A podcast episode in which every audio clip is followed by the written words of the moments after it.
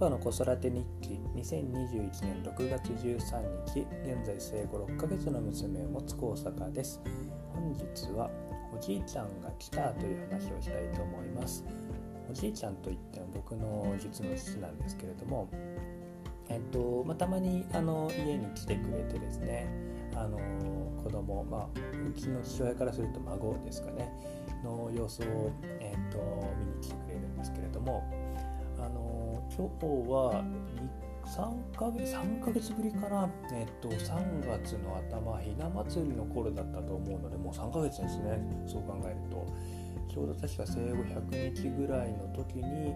えー、家に来て。まあその時はあのー、まあ僕は男兄弟育ったのでおひなさんを見る機会もなかったと思うので、まあ、あのせっかくなのでっていうのであのひな様見に来てでだいぶあの、まあ、生まれて1ヶ月ぐらい経ってあってそれからあの来たんですけれども、えー、っとやっぱりこう3ヶ月経つとだいぶあの成長したねということであの成長した姿ちょうど首座るか座らないかぐらいの時ですかね。あのそのくらいだったのであのだいぶ表情も豊かになってきてっていう頃だったので成長の姿を見せることができてで今回ということで、まあ、3回目かなということで。えー、だったんですけれども、えー、6ヶ月経ったタイミングで、えー、また会うことができました。やっぱりですね、やっぱ6ヶ月経つとだいぶあの前来た時よりも大きくなったねとか、あの可愛くなったねとかあの言ってもらったんですけれども、えー、っとまあ、やっぱり特になんかよく笑うようになったねという話をして、えー、でですね、えー、たまに写真とかも送ってるのであの表情とか見てたりするんですけれども実際にこうやってみるといや何かよく笑うなとか言いながら、あの喜んでる姿を見て。でただですね、あの最近ちょっとうちの子も人見知りまではいかないんですけれどもあのパパママのはあのはっきりとですね分かるようになったのでやっぱり知らない人を見るとですね結構なんつうんだろうちょっとあの不安そうな顔をするとかあのこの人知らないなっていうのが分かるので保育園とかでも今あの見たことない先生に抱っこされると結構なんか泣いちゃったりするんですよね。で、まあ、うちのあの父親、まあ、あのおじいちゃんが来た時も、えー、っと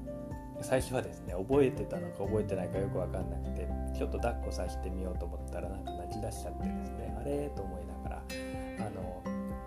まあ、それの時はあのまたママにこう抱っこを戻したんですけれどもあの何時間かいてあのいろいろ話してですね、えー、っとだんだんだんだんあのうちの子も慣れてきたのか、まあ、最後はしっかり抱っこすることができてですね、えー、よかったなというふうに思うんですけれども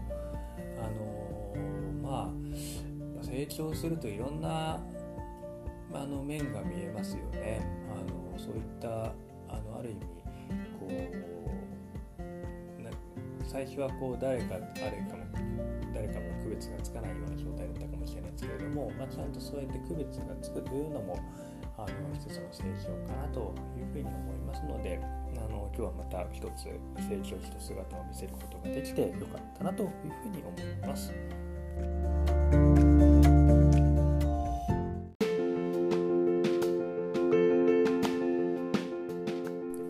さて今日は、ちゃん、まあ、僕の父親が来たっていう話をしたんですけど